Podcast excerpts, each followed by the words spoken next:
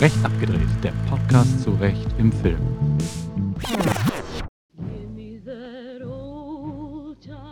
Liebe Hörerinnen und Hörer, hallo Laura, hallo Julius. Willkommen zur ersten Ausgabe unseres Recht abgedreht Podcasts. Und zu Inherit the Wind. Wir beginnen direkt mit einem Paukenschlag, mit einem absoluten Klassiker und einem der Schwergewichte unter den Gerichtsdramen. Zunächst zum Podcast-Projekt selbst. Wir, also der Recht abgedreht Podcast, sind eine diskussionsfreudige und natürlich filmaffine Runde. Wir sind am Sonderforschungsbereich Recht und Literatur an der Westfälischen Wilhelms-Universität Münster tätig das heißt, wir arbeiten zusammen, among others, an diesem interdisziplinären Forschungsbereich, weshalb die Idee aufkam, auch mal was zum Thema Film zu starten. Also ganz im Sinne eines weiten Literaturbegriffs. Denn so wie Literaturrecht verhandeln kann, kann es der Film ja auch. Ich glaube, ich weiß gar nicht, habe ich noch was Wichtiges vergessen? Julius, Laura, fallt mir gerne ins Wort. Ja, die Vorstellung. Sag mal, wer du bist. ja, also ich bin Johannes, Literaturwissenschaftler und Mitarbeiter am Teilprojekt Anthropologie des Verbrechens im Bereich der Kriminalliteraturforschung. Jo, ich bin Laura. Ich bin für Jura zuständig. Ich promoviere im Teilprojekt Wie und Warum zitieren Gerichte. Jetzt darf Julius. Ja, mein Name ist Julius. Ich bin auch am äh, Sonderforschungsbereich tätig. Dort allerdings in der Geschäftsstelle, bin aber als äh, Literaturwissenschaftler in der Filmwissenschaft auch äh, aktiv und denke, oder hoffe zumindest, ich kann da einige Impulse beisteuern. Natürlich wäre es jetzt super, wenn unsere Hörerinnen und Hörer den Film alle schon gesehen hätten, aber wir wollen und können das natürlich nicht voraussetzen und Zudem wäre es natürlich auch super, wenn dann dieser Podcast Lust machen würde, sich dann die Filme, die wir besprechen, im Nachgang nochmal anzuschauen, so als Appetizer. Deshalb, glaube ich, müssen wir erstmal damit anfangen, etwas zum Film zu sagen. Ne? Also Inherit the Wind, wer den Wind sät, so lautet der deutsche Titel, aus dem Jahre 1960 von Regisseur und Produzent Stanley Kramer, ist heute unser Thema. Stanley Kramer ist einer der ganz großen und Inherit the Wind ist wohl mit sein bekanntester Film. Ne? Es gibt noch Judgment at Nuremberg aus dem Jahr 1961 und Guess Who's Coming to Dinner von 1967. Das sind noch andere sehr, sehr wichtige und bekannte Filme Kramers. Kramer ist vor allem wichtig und bekannt, weil er sich besonders der Themen angenommen hat, die für viele Hollywood-Regisseure und Produzenten so ein rotes Tuch waren. Dazu zählen zum Beispiel Themen wie Rassismus, Faschismus und eben auch religiöser Fanatismus, beziehungsweise die Kreationismus-Evolutionstheorie-Debatte, wie jetzt in Inherit the Wind. Der Film selbst, wie bereits erwähnt, 1960 in die amerikanischen Kinos gekommen, und ist ja eine Fiktionalisierung eines historischen Gerichtsverfahrens des sogenannten Monkey Trials. Dieses Monkey oder Scopes Trial hat sich 1925 zugetragen und zwar aus dem Grund, weil der Lehrer John Thomas Scopes in der Stadt Dayton im Bundesstaat Tennessee Darwins Evolutionstheorie an einer öffentlichen Schule gelehrt hatte und zwar kurz nachdem der sogenannte Butler Act in Tennessee erlassen wurde. Dieser verbot Lehrpersonal entgegen der biblischen Genesis zu lehren und das betrifft eben auch Darwins On the Origins of Species. Ja, wer spielt mit? Zum einen und zuvorderst natürlich Spencer Tracy als Verteidiger Henry Drummond, Friedrich March als Ankläger Matthew Harrison Brady und Gene Kelly als Journalist E.K. Hornbeck. Nochmal in einer Kürze, was passiert? Der Lehrer Bertram T. Cates wird zu Beginn des Films im Schulunterricht verhaftet. Das Ganze schlägt hohe Wellen. Liberale sind entsetzt, die Kleinstadt Hillsborough gerät unter Druck und so wird der Fundamentalist Matthew Harrison Brady als Staatsanwalt, als Ankläger engagiert. Daraufhin organisiert der Reporter Hornbeck den erfahrenen Juristen und Agnostiker Henry Drummond als Verteidiger. Dann kommt es eben zum Prozess, der mehrere Tage dauert. Und am Ende wird Kate verurteilt, jedoch nur zu einer Strafe von 100 Dollar. Beim Versuch, das Publikum, welches mittlerweile auf Drummonds Seite gewechselt ist, noch einmal für sich zu gewinnen, bricht Brady dann inmitten des Gerichts zusammen und stirbt. Das erstmal zur Story in aller Kürze. Und bevor wir jetzt direkt mit den großen Thesen einsteigen, würde ich mal sagen, wir fangen erstmal so an. Wie hat euch der Film überhaupt gefallen? Ja, ich fand ihn eigentlich, also mich hat er schon beschäftigt, muss ich sagen. Ich habe den zweimal gesehen, auch um nochmal zu verarbeiten, was der jetzt eigentlich sagt und was nicht. Der ist halt super dicht, da geht ja super viel ab. Und es sind sehr, sehr viele zitierfähige Phrasen dabei. Also es wird ja wirklich um sich geschossen mit verschiedensten Mitteln. Sowohl was die Dialoge angeht, finde ich, sind die sehr dicht. Das ist rhetorisch sehr krass, aber was die sonstigen filmischen Mittel angeht auch. Also es gibt sehr, sehr viel zu beobachten in dem Film auf jeden Fall. Ich finde in den größeren Themen, die der behandelt, wie, wie Fanatismus etc., finde ich den sehr wichtig und finde ich den auch nach wie vor sehr aktuell. Ja, also ich würde hinzufügen, für mich ist auch ein großartiger Film, äh, vor allem weil er, wie Laura schon sagte, eine ideale Voraussetzung für eine sehr, sehr lange Diskussion ist äh, über die verschiedensten Themen. Also Fanatismus wurde schon angesprochen. Äh, generell ist es, glaube ich, ein Lehrstück über Ideologie beziehungsweise über Lagerdenken, das immer wieder sich manifestiert im Film und auch demonstrativ an vielen Stellen irgendwie vorgeführt wird. Wir haben sehr viele Fragen, die um individuelle Integrität kreisen, um die Frage, in welchem Verhältnis stehen Recht und Bildung, der Einzelne und die Gesellschaft als solche, also die Frage der Konformität wird immer wieder äh, in der einen oder anderen Weise verhandelt. Und man merkt im Film schon an, aus welcher Ära er stammt. Es ist ja auch eine Antwort auf die äh, McCarthy-Ära, beziehungsweise nimmt vieles von dem vorweg. Im Film gibt es immer wieder auch Szenen, ja, die natürlich ideologisch spannend sind, weil es äh, im Film sehr, sehr viele ganz klare Positionen gibt. Ne? Also es ist eigentlich kein Film, der sich um Grautöne bemüht, möchte man fast sagen. Es gibt vielleicht am Ende, kleiner Spoiler, so ein, zwei Verweise auf eine mögliche Versöhnung, aber ansonsten sind die Lager schon sehr, sehr klar. Aber dazu kommen wir jetzt vielleicht gleich. Ja, aber auch interessant, dass du nochmal sagtest, äh, man merkt dem Film so seine Ära an, natürlich jetzt irgendwie in politischer, historischer Hinsicht. Aber ich fand den auch, wo wir jetzt gerade auch mal von den, von ersten Eindrücken sprechen, doch sehr, sehr spannend. Man denkt ja erstmal so, okay, 1960er Film, hm, das könnte jetzt ein bisschen, ein bisschen zäh werden und das hat sich überhaupt nicht bestätigt. Ich war da relativ schnell so drin und so gepackt von den Gerichtsverhandlungen und von der Argumentation. Ich kann auch Laura nur zustimmen, unheimlich dicht. Also wenn man den wirklich nicht dann direkt noch ein zweites Mal direkt im Anschluss schauen möchte, ist man eigentlich gezwungen, an manchen Stellen mal die Pause-Taste zu drücken und kurz zurückzuspulen. Tolle Zitate an vielen Stellen, tolle Montagen, kommen wir bestimmt gleich auch nochmal im Laufe des Gesprächs zu. Also bietet nicht nur politisch, sondern auch so fürs filmaffine Auge dann wirklich viel. Definitiv, ja. Das heißt, wir gehen vielleicht erstmal zu der Frage, bevor wir jetzt vielleicht zu den filmischen Mitteln kommen, also diesen wunderschönen Montagen, äh, die wir da möglicherweise schon im Kopf haben. Vielleicht erstmal zu der Frage, du hattest ja schon den Inhalt zusammengefasst, Johannes. Wie viel davon, was uns der Film zeigt, beruht auf Tatsachen? Wo hat der Film sich Freiheiten genommen, künstlerische Freiheiten, über die müssen wir jetzt natürlich vielleicht, bevor es den Podcast spre äh, sprengt, nicht reden, aber er nimmt sich natürlich einige Freiheiten. Welche sind das? Äh, wo weicht er vielleicht von der, von der Vorlage oder der sogenannten Realität ab?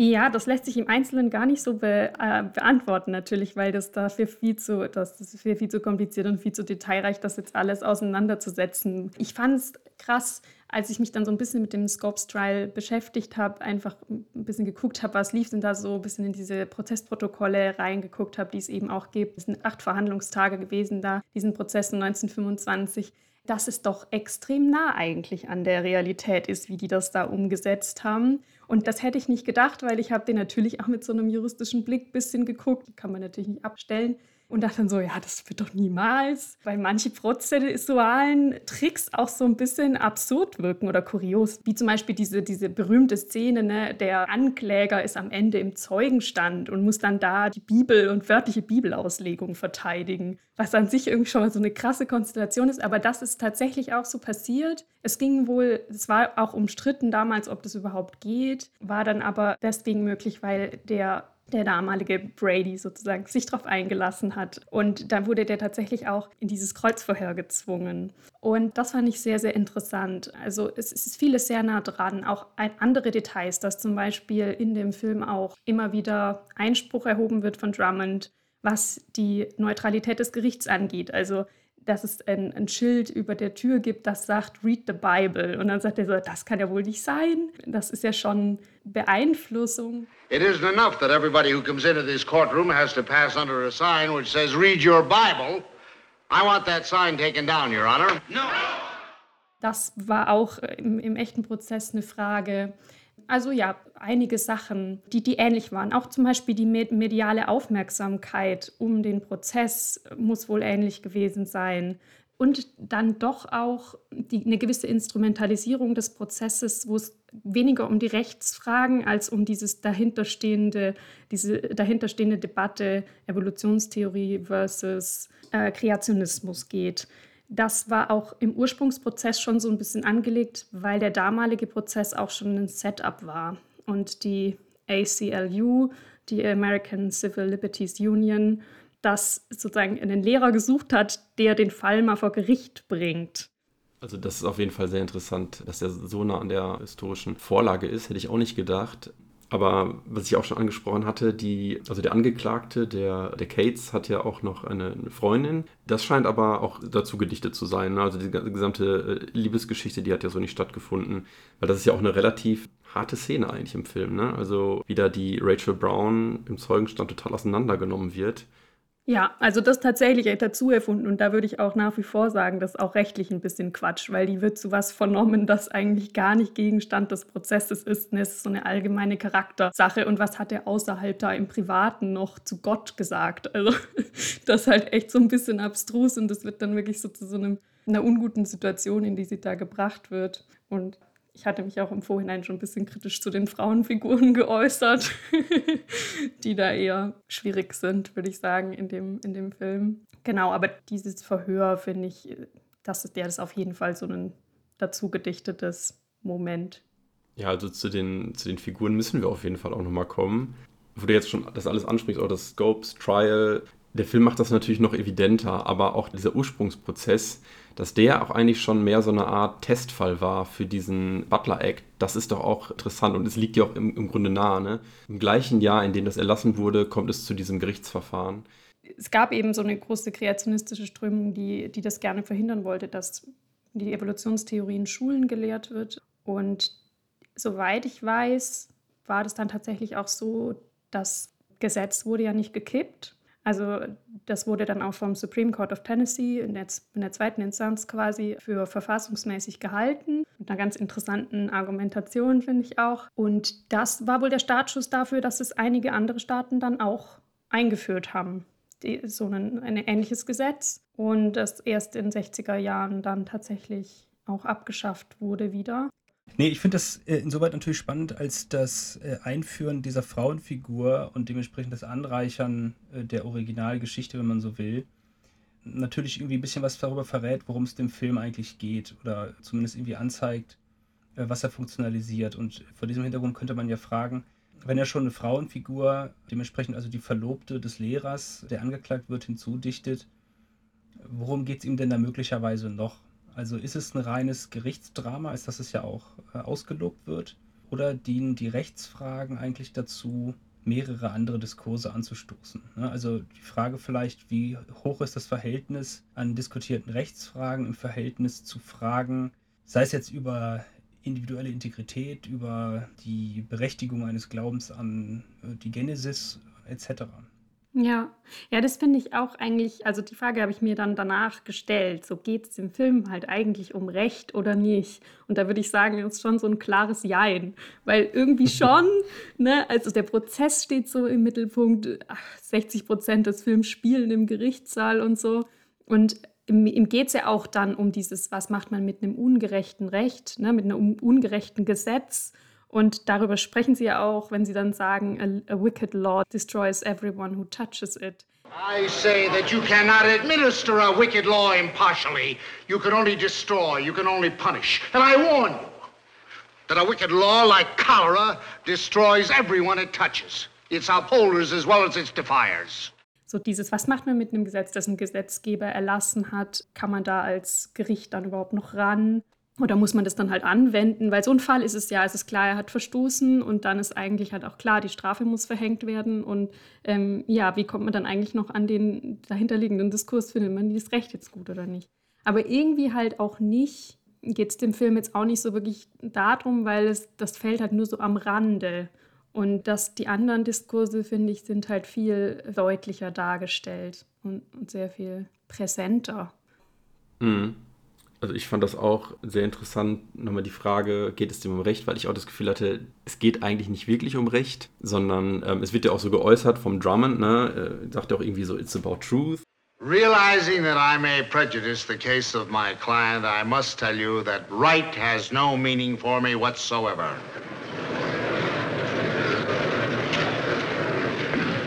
But truth has meaning, as a direction.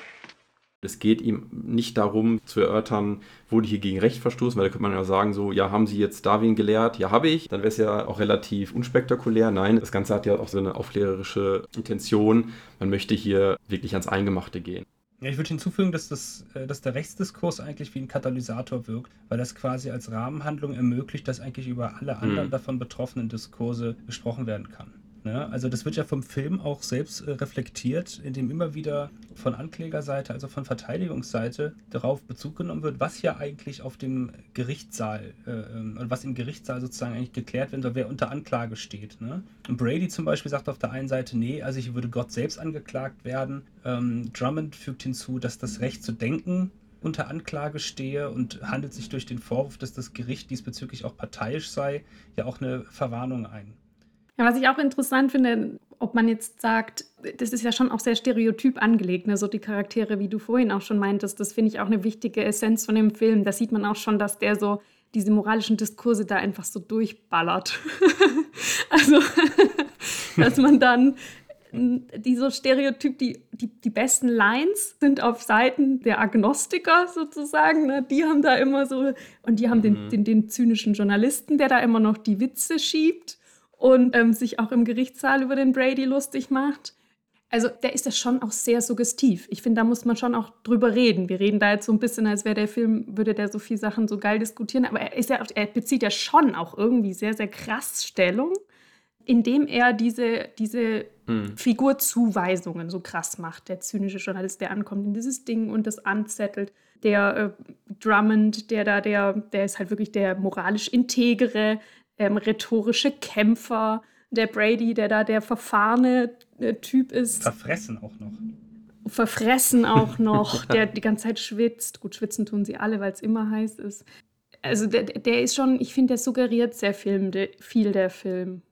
Ja, der Film hat, das kann man vielleicht äh, hinzufügen, eine ganz klare Oppositionsstruktur.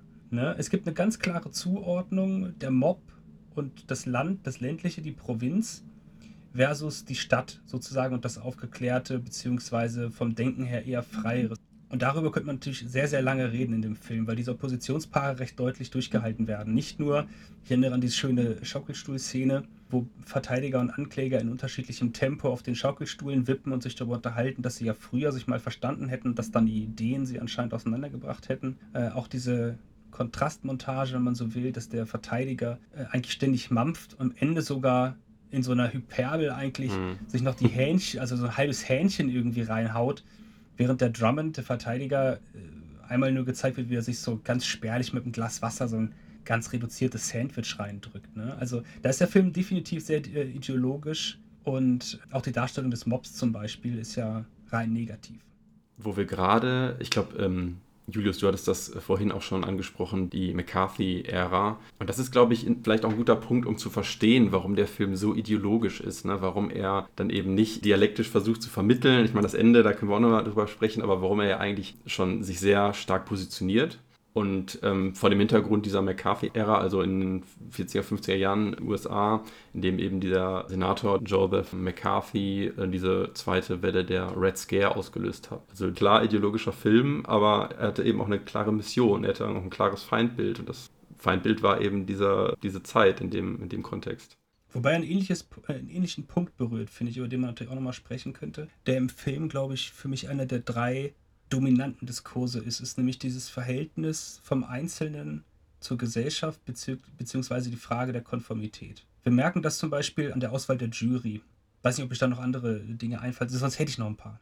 Hm, ja, mir, fall, mir fällt da noch diese Szene ein, die ich eigentlich ein bisschen die interessanteste fast finde, die, wo sie, wo sie nachts dann nach dem Verhandlungstag abends noch allein im, im Gerichtssaal bleiben und sich drüber unterhalten, ja, wie man jetzt eigentlich damit umgeht und die Verlobte ja dann den äh, Lehrer darauf, ihren Verlobten darauf hinweist, dass er doch jetzt mal zurückrudern soll und das alles jetzt mal und ob sich das überhaupt lohnt, der Einsatz dafür. Also, dass er eben ziemlich viel opfert, seine Meinung jetzt durch diesen Prozess da zu ziehen. Und ja, da, da finde ich die Meinung von Drummond halt auch so, so stark, der dann beschreibt, wie es ist, wenn man gegen den Mainstream schwimmt I know what Bert is going through. It's the loneliest feeling in the world. It's like walking down an empty street listening to your own footsteps. But all you have to do is to knock on any door and say, if you'll let me in, I'll live the way you want me to live, and I'll think the way you want me to think. And all the blinds will go up and all the doors will open, and you'll never be lonely ever again.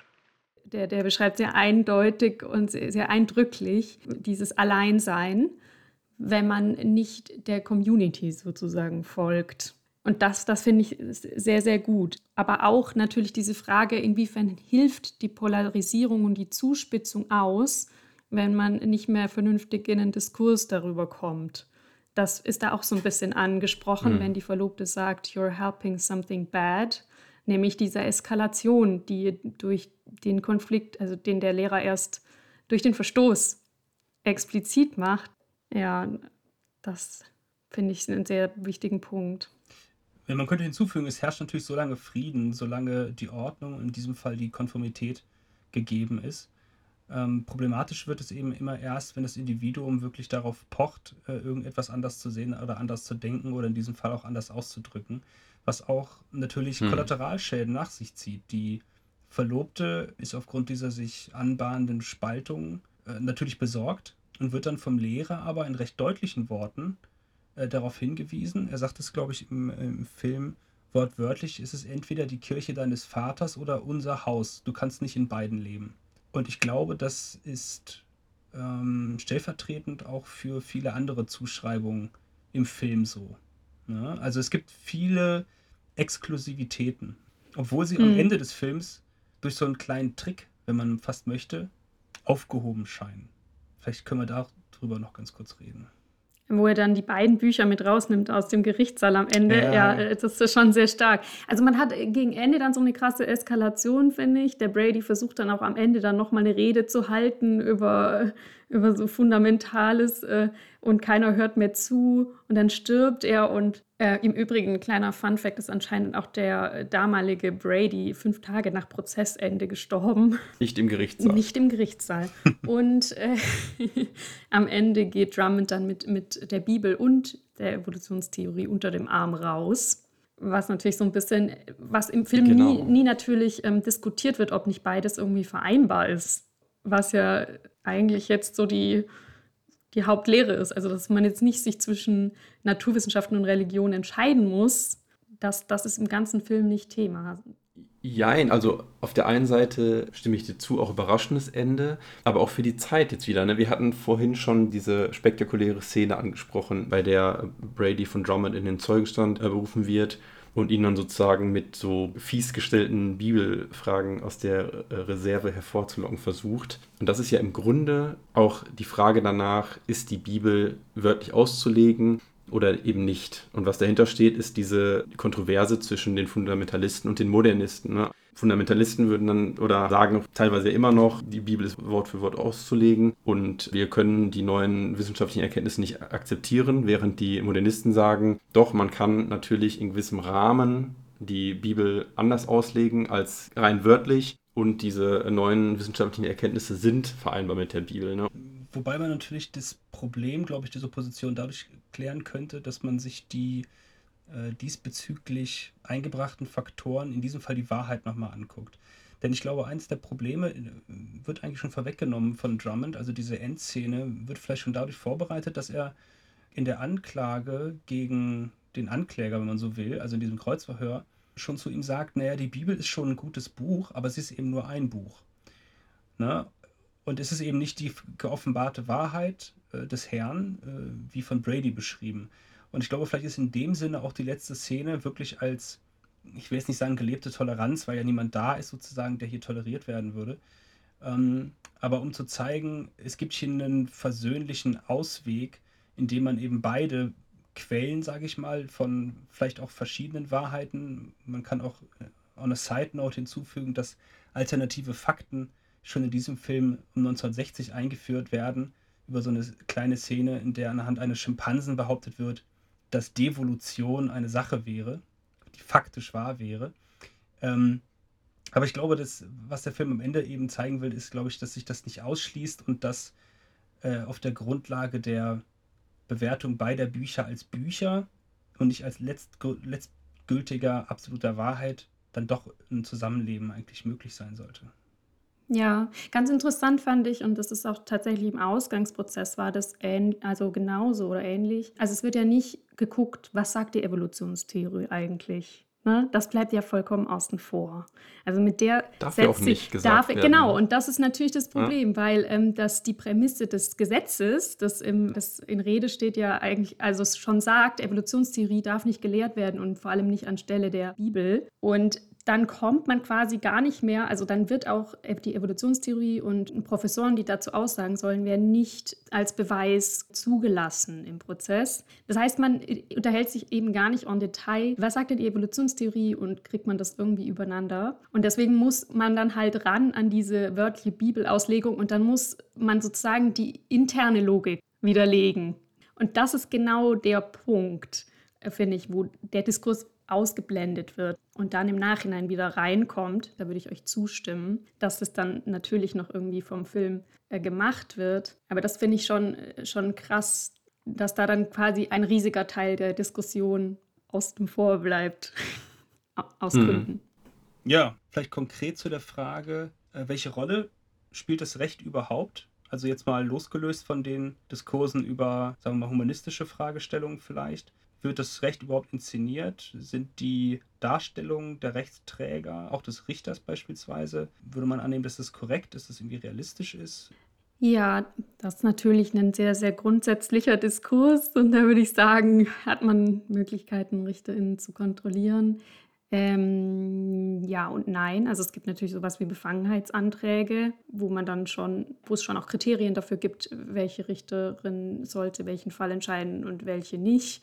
Und eine richtige Kontrolle gibt es halt deswegen nicht, weil man eine Unabhängigkeit garantiert hat, die eben sehr stark gemacht ist dass der einzelne Richter, die einzelne Richterin den Fall frei entscheiden kann, unabhängig von Einflüssen. Also das, es gibt zum Beispiel keine ähm, Hierarchie, also dass es eine Aufsicht gäbe, also dass es wie so eine Behörde funktionieren würde, so ein Gericht. Da so soll es gerade nicht sein. Und die richterliche Unabhängigkeit, die, die, gehört eben auch zu in der Verfassung verankerten Gütern und ist deshalb ein sehr hohes Gut. Die Frage wird im Film ja so ein bisschen gestellt, als der Richter am Ende da noch einsuffliert bekommt dass es jetzt vielleicht doch besser wäre, nicht so, einen, nicht so eine hohe Strafe da anzusetzen. Und im, äh, im Fall steht auch tatsächlich noch Gefängnisstrafe aus, was in dem ursprünglichen Gesetz übrigens nicht drin war. Und 100 Dollar sind auch die, die Mindestfein in dem Fall auch gewesen.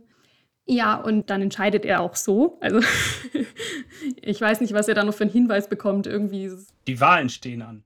Die Wahlen stehen an, genau. ja, die politischen und ökonomischen Interessen, die treten ja an verschiedenen Stellen nochmal hervor. Ne? Stimmt, ja, insgesamt. Ja, aber es ist, also wir können auf jeden Fall festhalten, hier wird ein ordentliches Spektakel inszeniert, ne? Im Gerichtssaal. Und interessant, und deshalb will ich da auch gerne, glaube ich, nochmal drauf zu sprechen kommen, wie es denn auch inszeniert ist, auch jetzt so filmisch. Wie werden die einzelnen Verteidigung und die Anklage, wie werden die inszeniert das ist ja auch schon mal sehr auffallend. Die Kamera steht dann ja auch mehr auf der Seite von Drummond zum Beispiel. Wir nehmen aber auch teilweise durch eben die Kamera die, die Sichtweise aus dem, aus dem Publikum ein oder auch die äh, vom Hornback zum Beispiel. Ne? Das hatten wir auch schon erwähnt, dass er so der Zyniker ist und auch so ein bisschen der Comic Relief, der dann zwischendurch immer noch mal einen, so einen, einen Spruch da dem Brady serviert, äh, meistens dann auch eben in Bezug auf seine Esssucht oder so. Und das finde ich schon sehr schön, wie diese Kameraeinstellungen so wechseln im Gerichtssaal. Also, dass einerseits so als, als Riesen-Happening inszeniert wird, aber man natürlich dann als Zuschauer in verschiedene Positionen in diesem Gerichtssaal einnehmen kann. Naja, man kann auf jeden Fall festhalten, es ist natürlich keine dokumentarische Kamera, wenn man so will, sondern eine stark semantisierende. Wir haben ja viele Einstellungen, die, ich will jetzt nicht sagen, mit einem Holzhammer operieren, aber schon ganz, ganz deutlich machen, was das Bild transportieren soll. Also nonverbal glaube ich, zur an sich angelegten ideologischen Ebene des Filmes beitragen. Also es ist einfach eine, würde ich sagen, Verstärkung, die natürlich künstlerisch sehr interessant ist und Mehrwert liefert. Aber gerade am, also aber auch nicht so sehr ablenkt, muss man vielleicht dazu sagen. Ne, also es sind jetzt keine filmischen Mittel, die permanent die Aufmerksamkeit auf sich zögen, sondern sie unterfüttern eigentlich das Narrativ. Hm. Ich fand interessant, dass die Figuren so oft über die Schulter oder von hinten so gefilmt werden. Also, also die, diese Einstellung gibt es öfter. Oder dann, dass man in der, im Gerichtssaal man sieht man so Brady sitzen und hinten dran sieht man den, ähm, den Journalisten, den Hornback, der da Witze über ihn macht und merkt, wie Brady das mitkriegt und das unangenehm findet. Also diese, es gibt mehrere, also sehr viele Szenen, finde ich, wo das eingesetzt ist. Auch diese, es gibt ja auch so Restaurantszenen in dem Hotel, in dem die übernachten wo hinten dran der riesige Tisch mit Leuten sitzt und Brady ja. sich da selber inszeniert und vorne im Vordergrund sitzen Drummond und die Frau von Brady am Tisch. Also die, diese... Vor zwei Scheiben Toast. Genau, da, damit arbeitet der Film sehr stark, finde ich. Wir können natürlich auch mal das Inventar des Films, also das Figureninventar kurz durchgehen, das heutigen Erwartungen entspricht oder warum es die vielleicht irgendwie enttäuscht oder ob das sozusagen für den Film überhaupt oder vom Film überhaupt als wichtig gesetzt wird. Also geht es dem Film eigentlich darum oder ist das eher so eine Nebennotiz?